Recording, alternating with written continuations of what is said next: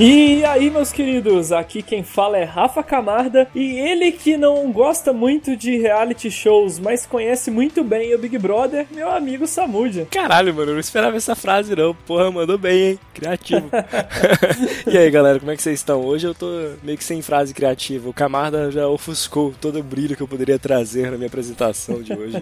é isso aí, galera, começando mais um Geeks Lab de número 26 e o primeiro Geeks Lab que a gente vai trazer trazer sobre um livro e de fato um clássico literário. Então, antes mesmo da gente começar, já gostaria de ouvir o feedback de vocês sobre esse episódio depois e saber também quais outros livros a gente pode trazer para o Geeks Lab e quais outras grandes obras vocês podem indicar para mim e para Samuja, até para a gente ler também porque a gente é um. Nós somos, na verdade, né, grandes fãs de grandes obras e 1984 sem dúvida, é uma dessas grandes obras. É. Se você nunca leu o livro, se você não conhece do que se trata, não tem problema, pode ficar aí que a gente vai fazer uma análise do livro sem spoilers. Talvez no final, quando a gente for falar as nossas partes favoritas e fazer os nossos comentários finais, aí sim a gente pode dar algum spoiler e a gente vai deixar bem claro e avisado para vocês. Então pode ficar tranquilo aí,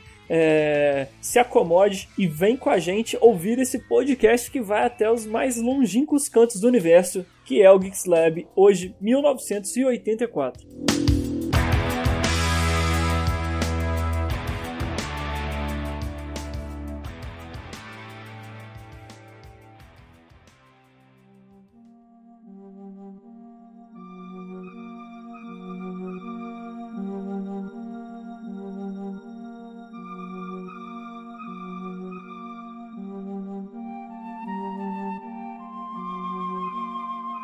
1984 é um livro escrito por, pelo George Orwell. O que pouca gente sabe, Samud, eu não sei se você sabe também que George Orwell é um pseudônimo, não é de fato o, o verdadeiro nome do autor, né? Pois é, o verdadeiro nome dele é Eric. Eric Arthur Blair, Isso. que é o nome do, do George Orwell. Pois é, ele, tipo, ele era indiano também, não é, cara? Ele não era britânico igual todo mundo imagina. Olha aí, isso eu não sabia. É, ele nasceu na Índia. Tanto que ele chegou a publicar um livro, eu não me recordo agora o nome, que fala justamente sobre as como posso dizer, toda a violência que os colonizadores do país dele fizeram no país, na, no caso a Índia. E ele é um cara que ele era adepto ao socialismo democrático, que para quem não sabe é, é uma espécie de socialismo, é um ramo do, do socialismo em que você não tem aquela figura autoritária e ele realmente ele odiava essa figura autoritária, tanto que suas obras ele criticava muito é, toda qualquer forma de autoritarismo. Ah, nas obras dele a gente consegue ver críticas ao imperialismo, ao comunismo e até mesmo ao fascismo. É, o mais importante também, até para situar a galera, que o Orwell escreveu esse livro em 1948, foi publicado em 49 e ele morreu em 50, cara. Ou seja, um ano após a publicação do seu livro, ele morreu e deixou aí para selar as suas obras esse grande livro fantástico. Outro, outro fator que ele viveu nesse período que a humanidade estava meio perdida e meio devastada ali, que foi o período da Segunda Guerra Mundial, que foi um fator que a gente consegue ver no livro o quanto essa, esse período da Segunda Guerra e ele que vivenciou as duas grandes guerras que o mundo já passou, como que isso trouxe para o livro características e como que talvez ele tentava prever uma terceira grande guerra mundial aí ou um futuro para o mundo e, e até que ele imaginava que esse futuro seria em 1984, o que dá o nome do livro, mas uhum. que de certa forma ele não estava tão errado, né? A gente caminhou até um ponto bastante pro ponto que o livro trata, que a gente vai falar mais pra frente, né? Pois é. Antes de ler o 1904 pro, pro cast, eu cheguei a dar uma olhada também, por indicações dos meus amigos, num outro livro dele que é bem famoso. E esse, de certa forma, ele é até um pouco mais leve que o 1984, que é a Revolução dos Bichos. Você, você chegou a ler dele na sua infância ou na juventude, camarada? Muita gente já leu. É, eu já ouvi bastante do 1984, também me recomendaram ler ele antes do deste, mas eu não, não tive a oportunidade de ler ainda. Então, a Revolução dos Bichos e o Orwell, ele meio que faz uma crítica ao que foi a revolução na Rússia a Revolução Comunista na Rússia. Você tem nesse Revolução dos Bichos dois porcos como protagonistas e eles representam diretamente o Stalin e o Trotsky. E cara, o livro também é muito bom e ele é pouco mais leve, assim, digamos, do que 1984, então eu recomendo a leitura dele também. É um livro bem pequenininho, assim, e tranquilo de ler. Bem, mas então falando então agora de como é uma pequena sinopse do, do livro, é, a história se passa então em 1984, que dá o nome ao livro, né? E após a Terceira Guerra Mundial. E o mundo depois dessa guerra ele se divide em três partes a Oceania, que não necessariamente é só a região ali da Austrália, mas também pega o sul do continente africano e todas as Américas, né? A América do Sul, a América Central, a América do Norte, a Eurásia, que pega grande parte da Rússia e da Europa, e a Estásia, que é uma parte ali da Ásia e uma pequena parte do leste europeu. E a gente tem também um, um território que é disputado, que aí já é o norte da África, e também um pedaço ali da Europa é, ocidental e um pedaço da Ásia também. Então esses, essas três grandes potências guerriam continuamente entre si e com alianças entre elas também que variam de acordo com o tempo. Eles fazem quase que uma espécie de rodízio nessa mood uma hora dois são aliados contra um outro e fica meio que um ciclo de guerra entre essas potências, né? Então, a gente tem o nosso protagonista, que é o Winston Smith. Ele é um funcionário de um departamento de documentação do Ministério da Verdade, que é um dos quatro ministérios que governam a Oceania. E a sua função nesse ministério é falsificar registros históricos a fim de moldar o passado à luz dos interesses do presente tirânico partido que domina ali a Oceania. Ou seja, falando de uma forma mais clara, o Winston ele modifica o passado. É uma mecânica que a gente vai ser inserida também mais para frente no livro, mas a gente tem um, um governo totalitário que domina aquele povo e esse, do, esse governo é, domina o pensamento, domina a mídia, domina a, privacidade e domina inclusive o passado. O passado é mutável no universo do livro e ele é modificado por esse ministério que o Winston trabalha. É, desse, é dessa manipulação do passado que para mim surge uma das citações mais brilhantes do livro, que é a seguinte: quem controla o passado dirige o futuro, e quem dirige o futuro conquista o passado. É, pode parecer meio confuso ainda o que, que a gente está falando, mas aos poucos o ouvinte vai entender melhor o que a gente quer dizer com modificar o passado e como era aquela forma de domínio daquele governo totalitário que se implantava ali na Oceania. Desse livro que vem o famoso termo e também o que levou ao Big Brother, o programa Big Brother chamar Big Brother, que veio a figura do grande irmão. Esse governo totalitário que domina a Oceania, ele de certa forma tem uma espécie de simbolismo para indicar poder, indicar superioridade e indicar até heroísmo e exemplo para as pessoas. Esse grande símbolo é o grande irmão. Ninguém sabe se o grande irmão é uma pessoa de verdade ou se ele é só uma ideia, isso é oculto à maior parte da população, mas o que todos sabem é, espalhados pela cidade, em cartazes, em estátuas, em livros, sempre tem a figura do grande irmão, que é um homem que salvou a Oceania do domínio inimigo na guerra e que ele é quem trouxe paz e uma vida de qualidade, qualidade entre aspas, porque todo mundo vivia numa miséria constante para aquele povo e segurança. Então, é, todo mundo idolatra esse ser que é o grande irmão, mas que não se sabe nem se é uma pessoa física. E se o grande irmão dissesse que o café hoje vale X e amanhã vai ser Y, amanhã o café muda de preço. E ele controlava até o que era possível de ser consumido nas casas, o que podia ser falado, o que não podia ser falado, o que era crime ou não. É, é até difícil dizer, era uma opressão que aquele povo vivia, tanto fisicamente como mentalmente. Por exemplo, a gente tinha a polícia das ideias naquele universo que atuava como uma ferrenha patrulha do pensamento, ou seja, o próprio pensar contra o partido, contra o governo, era crime. Todas as casas de membros do partido membros que trabalhavam de, de alguma forma para o partido e, a, e não a maioria, porque a maioria eram os proletas que a gente vai falar depois, mas grande parte da população trabalhava diretamente em função do partido, não podia nem sonhar e resmungar dormindo contra o partido porque senão indicava que ela estava pensando contra o partido e ela seria presa, ela seria torturada, ela seria morta. E a nova fala até prevê um nome para esse tipo de inflação, que é o crime pensamento. Já já também a gente vai falar o que é a nova fala. É, exatamente. E nesse cenário, relações amorosas eram proibidas. É, é totalmente uma submissão, uma entrega à vida ao partido e não há leis, mas sim regras que todo mundo devia seguir e devia idolatrar esse grande irmão. Uma grande sacada do autor é que, ao mesmo tempo que o Big Brother, o grande irmão, ele é um tirano, amedrontador, ele também é abstrato. Como eu disse, ninguém sabe se ele existe de fato ou não. Ninguém nunca viu ele pessoalmente dando um discurso. Porém, é... aquele sistema funciona, aquela dominação funciona, seja pelo medo ou pelo, pela forma que as pessoas idolatram e acham o grande irmão aquele homem fantástico, aquela ideia fantástica, aquele sistema funciona. Já o nosso protagonista, o Winston, ele detesta aquele sistema,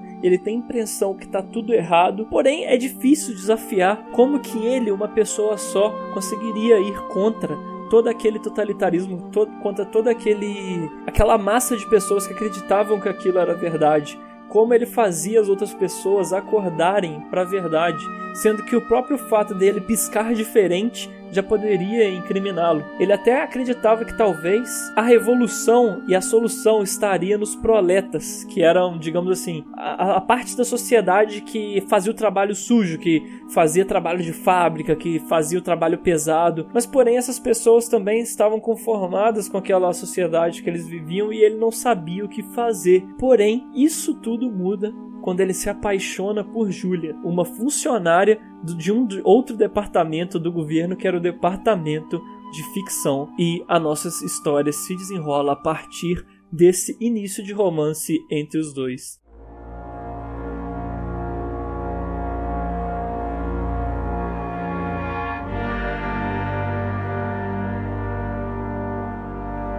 Agora, Samudia, para a gente começar a tentar explicar melhor para os nossos ouvintes como que é o universo do livro e também começar a detalhar melhor ali como que aquela sociedade vivia, como que funcionava, como que era a organização social daquela sociedade ali na Oceania. É, bem, como você me disse, toda, toda a história do livro ela se passa na Oceania e é lá que você tem essa figura do, do grande irmão. No, no, livro ele não chega a citar como que era a, a organização social no, na Lestásia e na Eurásia.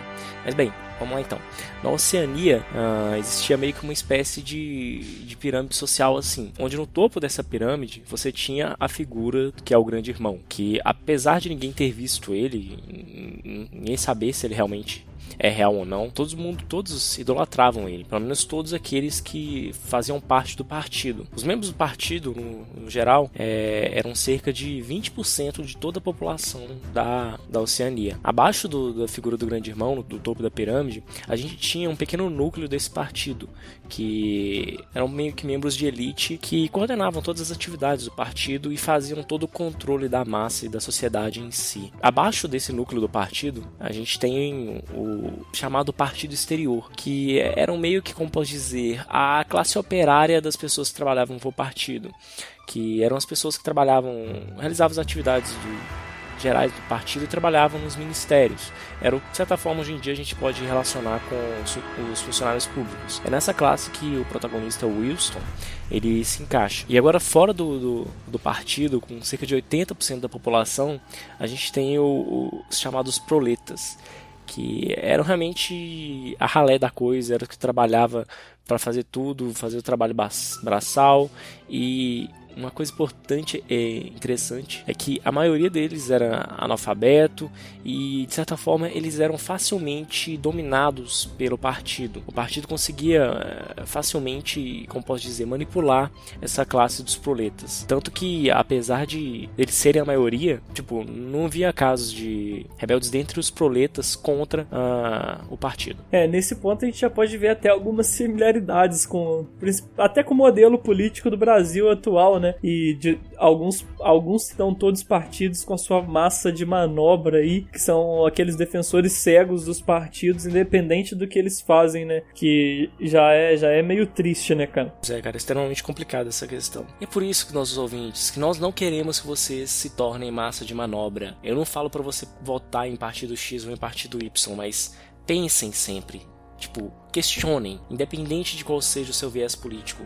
Não seja cego de achar que ele assim, está 100% correto ou não. Questione, procure ler mais. Enfim, é isso. É, é importante até a gente falar nessa parte que os membros do partido, principalmente aqueles do partido exterior que não tinham opção nem de desligar, eram monitorados 24 horas. É, em suas casas e no trabalho também, a gente tinha dispositivos que eram as teletelas, que, como é um livro muito antigo, de 1948, é, ele fala de uma forma bem generalizada, mas por a linguagem de hoje era simplesmente como se fosse câmeras e microfones, né, que conseguiam registrar tudo o que a pessoa fazia no seu dia a dia. É, o que ela falava, como ela olhava, como ela se portava e qualquer atitude poderia ser suspeita. De certa forma, eles conseguiam meio que prever se no futuro a pessoa iria fazer algo contra o partido baseado nas atitudes de hoje da pessoa, né? Porque já era bizarro. As teletelas tanto elas funcionavam para monitorar todos os membros do partido e até mesmo em alguns casos alguns proletas, é, mas ela também funcionava para você divulgar a toda a propaganda do governo e fazer toda a lavagem meio que cerebral nos nos membros do partido. Até outra similaridade que a gente já vê com o mundo de hoje, né? Ao mesmo tempo que a teletela era uma forma de registro, também era como se fosse uma televisão, porém estatal, que só entregava mentiras e, e aquilo que o partido julgava interessante para a população saber. Então, é, continuamente se noticiava que o partido estava que o partido estava ganhando na guerra, ou que eles tinham feito um grande outro feito, e toda a mídia era controlada, o que é bizarro. Tem até uma parte do livro que a gente vê isso claramente. Que, por exemplo, não lembro se é exatamente assim, mas vamos supor que o partido dizia que até o final do ano ele ia crescer 50% na economia. Chegava no final do ano, se o partido tivesse crescido, crescido só 30%, o próprio departamento do Winston modificava todos os documentos e todos os registros que falavam que era 50% para 30%. E nesse momento o partido não tinha falado mentira, porque o passado também era manipulado, né? Que é, o, que é muito bizarro. Exato, era bem isso mesmo. E voltando às teletelas rapidinho aqui, enquanto elas não estavam passando algum tipo de propaganda do, do governo, ela estava passando o rosto do nosso querido, aquele rostinho gordinho com bigodinho, que é o rosto do, do Big Brother, do grande irmão, do líder do partido, do grande líder da Oceania. E, e em certa parte do dia também, Samud, tinha uma espécie de ritual que eles faziam meio que com uma lavagem cerebral em todo mundo também, não era? Sim, sim. A gente tinha algum, meio que alguns momentos é, clássicos durante o dia, na verdade. Você tinha tanto que de manhã é, todos os membros do partido eram obrigados a fazer uma sequência de exercícios tanto que o nosso protagonista Smith chega um momento que ele não faz um exercício lá da forma correta e uma mulher pela tela lá xinga ele, fala para ele fazer direito. E tem um outro momento clássico também que é meio que um momento de ódio. Não lembro certo como é que o livro chama agora. Seria o momento do ódio mesmo? É, eu acho que era o momento do ódio, era esse ponto que eu tava me referindo. Sim, sim. Então, esse era um momento em que todos os membros do partido, eles meio que eram incentivados a demonstrar todo o ódio que eles sentiam é, por alguém. E geralmente nesse momento é, a Teletela ela exibia a prisioneiros de guerra da, da em cujo quais a Oceania estava guerreando contra, ou em alguns casos ela chegava a exibir a face de alguns criminosos. E dentre esses criminosos tem uma figura clássica que era meio que sempre o foco de todo o ódio do, dos membros do partido, que era a figura do também criminoso, vítima de todo o ódio do partido, que era a figura do Goldenstein, que ele era considerado o líder dos rebeldes, de, de um certo grupo de membros que se rebelavam contra o partido e que, segundo o partido, eles praticavam atos de terrorismo e coisas relacionadas. É, é até importante dizer também que o partido também dominava os meios de produção, ou seja, não haviam bens de consumo para serem comprados da forma que todo mundo queria, ou seja, é, se você queria comprar um chocolate, talvez não tinha para comprar. Se você queria comprar um barbeador, era uma raridade você encontrar. Então, até isso o partido controlava e, e, às vezes dá a entender até que o alimento que o partido fornecia, de certa forma, manipulava eles também. Diversas horas no livro, é, eles bebem lá uma espécie de vodka, uma bebida diferente, que eu não sei se você lembra o nome, Samuel. Gin, gin tônica, alguma coisa é, assim. Mas, mas, mas, é, mas não era uma gin tônica comum. Dá a entender que aquilo também mexia com, com a química daquilo, mexia com as pessoas de certa forma, né? As controlava de alguma forma. Realmente, eu não duvido nada do partido. Além disso, uma figura no partido também era a polícia das ideias, né? Que a gente até comentou um pouco lá em cima. Pois é, a polícia das ideias ou a polícia dos, do pensamento. É com certeza uma das organizações mais importantes aí que o partido utilizava para manter o poder. Bem, como é que ela funcionava? Ele, ele possuía um corpo de militantes que atuava nas ruas e observava atentamente o comportamento de cada pessoa. Então as pessoas, além das teletelas, elas eram monitoradas também por esse grupo de, de, policiais que eram os denominados que pertenciam à corporação da Polícia das Ideias e que estavam ali para proteger os membros do partido do chamado proteger entre aspas, bem entre aspas mesmo, é, os membros do partido do crime pensamento. E o que vem a ser esse crime pensamento? É todo e qualquer pensamento que você possa ter que vá contra as ideias que o partido prega. E essa polícia de ideias, ela incentivava as pessoas a dedurarem umas às outras. Então, além de você estar sendo monitorado pelas teletelas, pelas polícias de ideias, pelos policiais que pertenciam à polícia das ideias. Você também estava sendo meio que monitorado pelos seus vizinhos. Enfim, é extremamente complicado. E todo esse sistema que ali era montado, né, acabava que uma pessoa nova, nascida nesse ambiente, ela já se acostumava com tudo aquilo e era tudo natural para ela. No, no contexto do livro, a gente não é introduzido ao início dessa sociedade e como que ela surgiu desde o, desde o seu surgimento e se houve resistência nesse momento. Mas sim que todos os membros que ali estão nem sequer se lembram do passado e como o passado era de fato, né? Ou seja, todo mundo era dominado pelo partido Porém, aquilo era o dia a dia, aquilo era normal, o que fazia até as próprias pessoas comuns, digamos assim, é, entregarem ou denunciarem é, pessoas que se revoltavam ou ia contra o partido, contra o grande irmão e que os, as próprias pessoas julgavam aquilo um absurdo e achavam natural essas pessoas serem indiciadas, digamos assim. Depois que ela era denunciada por uma dessas pessoas, nunca mais se via sobre essa pessoa. Todos os registros sobre essa pessoa era apagado, ou seja, nem na história essa pessoa é, vivia. E a mente das pessoas era tão manipulada que as pessoas aceitavam que o passado podia mudar. E uma vez que o passado mudou, isso simplesmente meio que no estalar de dedos sumia da mente das pessoas também, porque já era comum do dia a dia delas toda aquela manipulação. Um exemplo é a nova fala. A nova fala é um idioma fictício criado pelo George Orwell pela para aquele universo do livro que a própria língua era uma forma de manipular as, a ideia das pessoas. É, algumas palavras que ia contra a ideia do partido, contra a realidade que eles queriam impor, eram removidas, eram alteradas. Assim, se eles controlassem a linguagem, o governo também controlava o pensamento das pessoas, porque eles impediam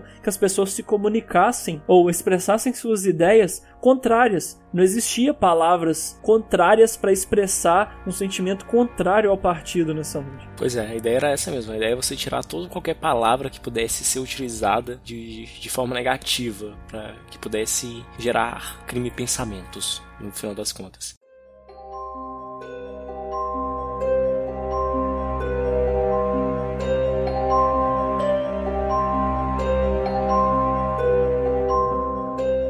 A gente tem então no livro esse ambiente totalitário, opressor, controlador e pessoas que vivem nele como se nada estivesse acontecendo, como se tudo fosse normal, a não ser pelo nosso protagonista e também por outras pessoas que acordam por aquela realidade e tentam se revoltar com aquele governo. Até a própria guerra que estava tendo entre aquelas potências da Oceania, da Eustásia e da Erásia.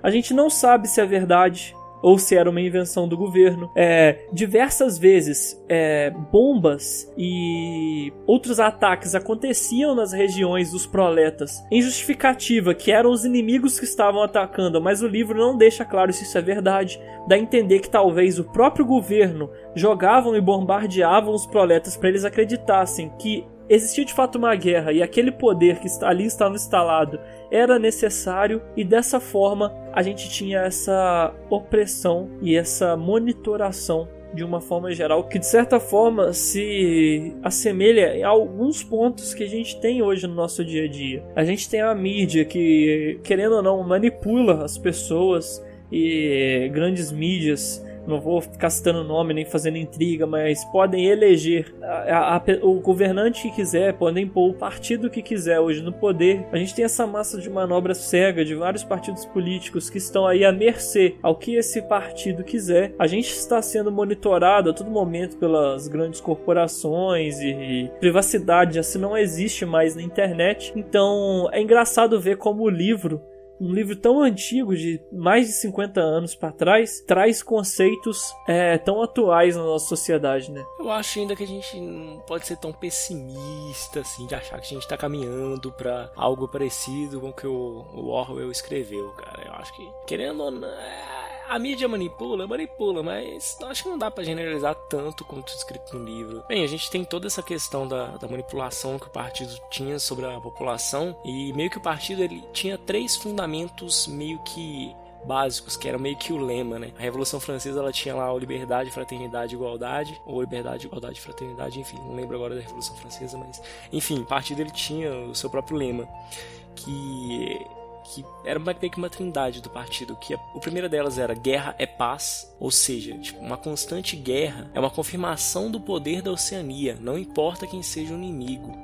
Então, de certa forma, o partido ele queria estar em guerra, ele queria que afirmava que a guerra era algo bom e que um país que não estivesse em guerra seria algo, um país fraco. Então, é através da guerra que ele confirma todo o poder que ele tem. Bem, um dos outros pilares do partido é que a ignorância é força. E nesse caso, ele não, se refere à, à força do, do povo em si, ele se refere à força do próprio partido.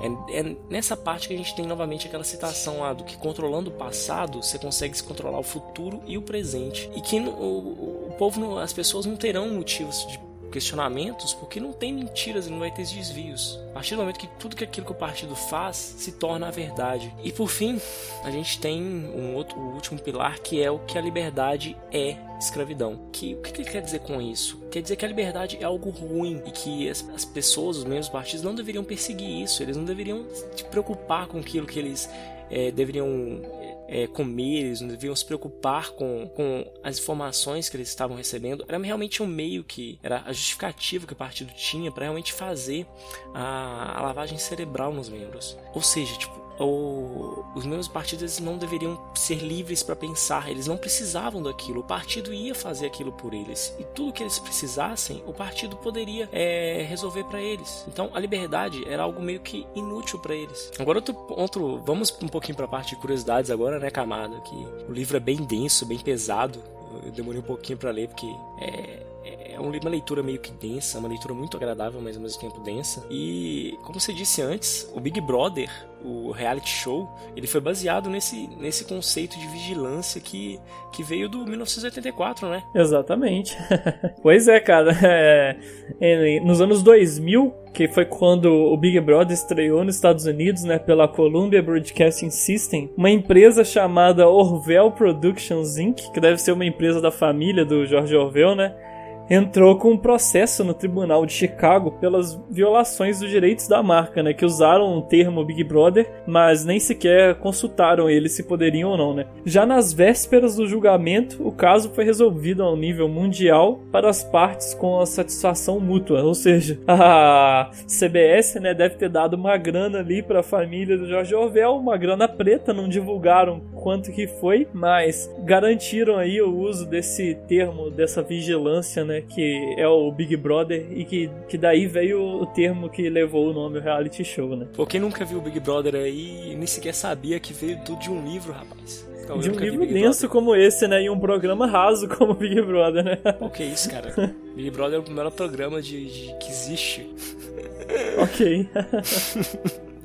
E recentemente também, esse o livro 1984, ele teve ele voltou à mídia, né? Tanto que de certa forma, esse foi um dos motivos a gente ter trago esse livro é, pro nosso cast, né? Exatamente. Quando a gente teve aquela polêmica do Edward Snowden, né, que tava vazando todo aquele esquema de comunicação da Agência de Segurança Americana, que inclusive tinha a monitoração da Petrobras, da de várias outras grandes empresas do mundo aí, que todo mundo viu que privacidade ninguém tinha mais, né? Que todo mundo tá sendo monitorado e ninguém tá sabendo, né? Que é o que acontece no livro, apesar de no livro todo mundo saber, né? A gente tá sendo monitorado o tempo todo e a gente tem que tomar cuidado com isso. Até a gente viu que o próprio Mark Zuckerberg deixa a câmera do notebook tampada e muita gente faz isso também. E eu já vi até especialistas de segurança recomendando fazer isso, né? Porque parece que é muito fácil você hackear e entrar num. e tá usando a câmera de um notebook e sem ninguém nem saber que tá sendo vigiado, né? Pois é, é realmente complicado. Meu caso, cara, eu teve uma época aqui da minha vida, uns anos atrás, que realmente comecei a ficar pilhado com essa questão de de segurança e de privacidade, cara. Mas depois eu parei, depois de um tempo eu parei para pensar e tipo, véi, foda-se, não vai adiantar eu ficar pilhado e ficar meio que maluco pensando nisso, sabe? Bem, talvez eu possa ter esse pensamento por mim mesmo, né? Talvez. Ou talvez eu possa ter sido simplesmente manipulado pela mídia, pelo sistema a pensar dessa forma. Mas enfim, acho que eu nunca vou saber disso. é, perfeito, mas a gente tem que se preocupar de certa forma sim, mas também viver a vida, né? Se a gente for ficar entrando nessas neuras, a gente não vai viver de fato e vai ter que sair da internet. Não tem como você usar a internet se você se preocupa com a sua privacidade de fato. Pois é, realmente, a questão de privacidade é, tipo, tem, tem muita viagem que a galera tem também. Tipo, a gente que é um pouco meio que dessa área de informática, dá pra gente perceber que não é tão simples assim você monitorar, por exemplo, 50 milhões de pessoas, assim, cara. Tipo, um, pra um sistema, assim, pra um governo, monitorar tudo que milhões de pessoas estão fazendo, se tem alguém fazendo alguma coisa errada. Pô, o governo não consegue nem manter segurança com câmeras nas ruas, cara. Tipo, tipo o governo vai estar tá, é, preocupado com a sua web, webcam, cara.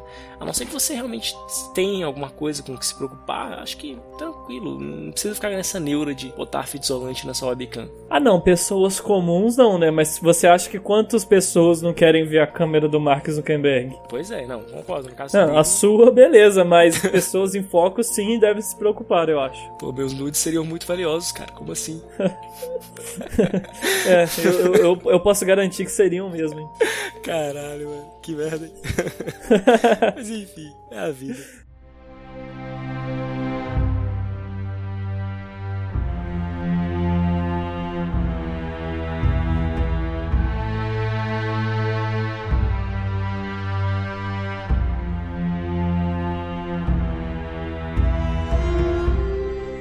Mas agora, já passando então já para as nossas considerações finais, para as nossas é, impressões sobre o livro também, já deixo claro que a gente vai falar spoilers. Então, se você não quer levar nenhum tipo de spoilers sobre o livro, saiba que agora a gente vai falar. Então, o podcast talvez termine aqui para você. Então, Samud, fala aí pra gente qual foi a parte que mais te marcou no livro, cara. Então, pra ter contato com a gente, você pode ter... Não, pera, não é a parte dos contatos, né?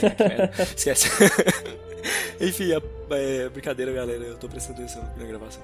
É, a parte que mais me marcou no, no filme, cara, foi um momento em que um vizinho do Wilson, que a gente já apresentado ele no início do, do, do livro já, que é o Person, é, ele é preso pela polícia de ideias porque os próprios filhos dele, no caso a própria filha dele, denunciou ele por ser um espião do Goldenstein. E o mais bizarro é que esse person, ele chega a falar pro Wilson que ele ficou feliz pela filha dele ter denunciado ele, porque ele mesmo não sabia que ele era um espião do Goldenstein. E tipo, ele fala isso meio que já chorando e ao mesmo tempo feliz e, tipo, mesmo ele estando morrendo de medo de morrer, de ser executado pela polícia das ideias, ele fala que fica orgulhoso pela família dele por ter entregue ele.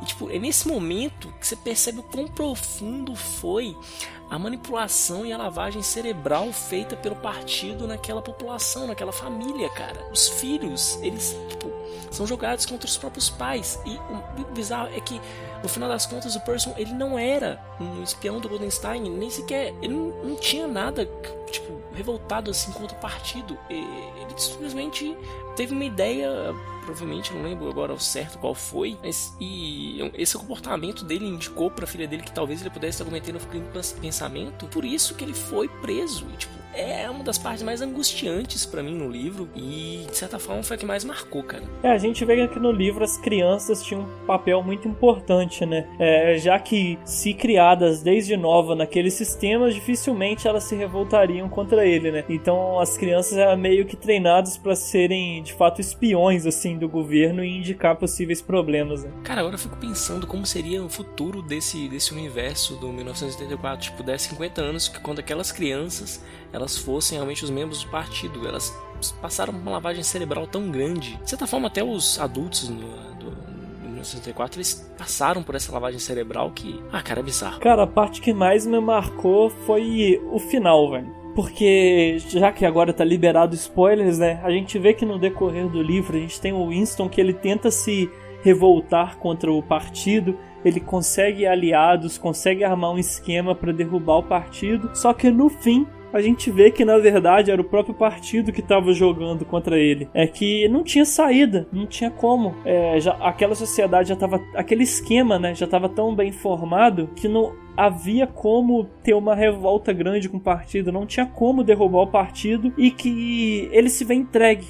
Ele vê que é o fim, que não tem como ganhar que não tem como uma pessoa ou talvez um pequeno grupo se revoltar contra aquela contra aquele totalitarismo é que os proletas que talvez seriam a massa que ajudaria com aquilo não estavam nem um pouco interessados em ajudar é, ou talvez se eles conseguissem, era questão de tempo para outro partido como aquele surgir dentro daquela própria revolução e acaba com o livro com esse tom melancólico e dramático meio expressando a própria forma que o George Orwell via aquela época da Segunda Guerra. Imagina se os nazistas tivessem ganhado a guerra, cara. O quão próximo desse sistema a gente não poderia estar, entendeu? O quão pro... e, e, o George Orwell mostra um pouco desse sentimento que ele tinha no, no próprio livro, que se a sociedade caminhasse da forma como estava caminhando, era muito possível disso acontecer. E então o final me marcou muito. E hoje a gente vê esse ciclo se voltando com essas manifestações nazistas acontecendo nos Estados Unidos, é, certos líderes totalitários aí surgindo, ou muito radicais aqui no Brasil e lá fora. Então, o livro eu acho muito importante para trazer esse debate, trazer essa discussão. Claro que o livro é, digamos assim, uma caricatura, é, é uma forma exagerada de mostrar essas coisas, mas é importante que todo mundo leia e entenda como um governo totalitário pode ser perigoso para uma sociedade. Então o fim me marcou muito, assim, cara. Pois é, cara, é extremamente, tipo, o próprio fim do, do livro te deixa muito angustiado, cara. Essa é a sensação que me traz. Uma sensação de angústia, de falta de esperança e que, tipo, caralho. É, eu volto a falar que o livro, o livro não é fácil de ler o livro é pesado, é, ele de certa forma é chato. Eu falo chato porque você tem que digerir ele, você não pode querer ler ele de um dia pro outro que você vai, você não vai conseguir. Eu diria que a digestão dele é poucos. é pesada. É, exatamente, tem que ir lendo. Véio. Mas vale a pena, porque é um clássico, é uma obra fantástica. E até lendo um pouco sobre críticas, resenhas do livro em outros blogs, eu vi um comentário interessante de um cara lá, de um blog, que ele falava sobre a nova fala, que de certa forma isso meio que acontece hoje no, no, no nosso dia a dia, cara. A mídia meio que usa dessa nova fala, entre aspas, para deixar matérias e opiniões tendenciosas para um lado ou para o outro, né? Quantas é. vezes a gente já viu, por exemplo, pessoas importantes ou, ou pessoas ricas e brancas que traficaram drogas ou que fizeram crimes e que na matéria as palavras escolhidas davam a entender que foi um grave. ocorrido, foi um acaso, mas quando é um pobre, quando é um negro, a matéria já chamava de bandido, já chamava de delinquente e, e, e a mídia vai usando as palavras para dar significados diferentes aos fatos. E é coisa que a gente tem que estar tá atento também, né, cara? Pois é, cara. De certa forma, eu acho que hoje em dia não existe mídia imparcial. O jornalismo deveria ser parcial, mas não tem como, cara. Não tem como. Nesse ponto eu concordo com você, cara. Toda mídia, toda rede de televisão, todo rádio, ela tem uma certa opinião. Até que, ao mesmo tempo, eu não acho que a mídia deveria ser tão imparcial. Eu acho que a mídia, tipo, ela poderia, os jornalistas, eles podem, é, ao meu ver, dar o ponto de vista deles, dar a opinião deles, mas eles deveriam também dar o outro ponto de vista. Ou seja, tipo, o jornalista ele podia ser imparcial, mas ele tem que também apresentar o outro lado da moeda, entende? Mas é, de certa forma, isso o que eu acabei de falar, né? De ser, é, de ser é exatamente, imparcial. isso é impossível de ser feito, entende? entendi, entendi. é. É, mas, mas enfim, é, eu nem vou fazer, Samud, o que a gente faz normalmente aqui de dar a nossa nota. Eu quero que cada um leia o livro, tire as suas conclusões e tire a sua nota. Eu acho a obra importante, é, é, um livro bem crítico, assim. A história é legal, você vai gostar de ler, apesar de ser pesado, como eu disse. Então, eu não vou, eu não vou dar minha nota para deixar em aberto aí para os nossos ouvintes ir atrás da obra. Eu só vou dizer que vale a pena e que eu acho muito bom. Não é por isso que eu não quero dar nota, mas sim porque até dependendo do viés político da pessoa, ela pode achar o livro melhor ou pior. Então é legal que cada um tire a sua própria conclusão e não se baseie só no que a gente está falando sobre o livro.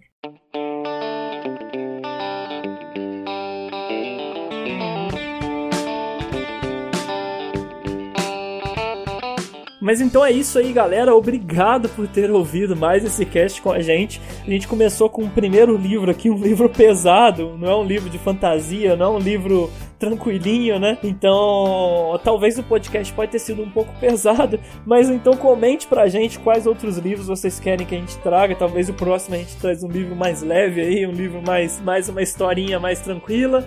Então é importante que vocês mandem o seu feedback pra gente, pra gente saber o que vocês acharam desse episódio e também da gente trazer outros livros aqui. E Samude, como o nosso ouvinte pode entrar em contato com a gente, cara? Bem, vocês podem entrar em contato com a gente através do nosso e-mail, que é o contato geekslab.com.br, através do nosso site, que é o geekslab.com.br, ou através das nossas redes sociais, que inclui o Twitter, o Instagram e o Facebook, através do arroba geekslabpodcast. Mas então é isso aí, galera. Conto com o comentário de vocês, conto com as críticas e conto também com vocês aqui toda semana. Façam um esforço para passar para os amigos de vocês, recomendem o nosso podcast. Se você não acha que o nosso podcast é bom, mande críticas pra gente, porque a gente quer melhorar, a gente quer ser um bom podcast para você também. Então é isso, espero ver vocês aqui na semana que vem. Um abraço e falou!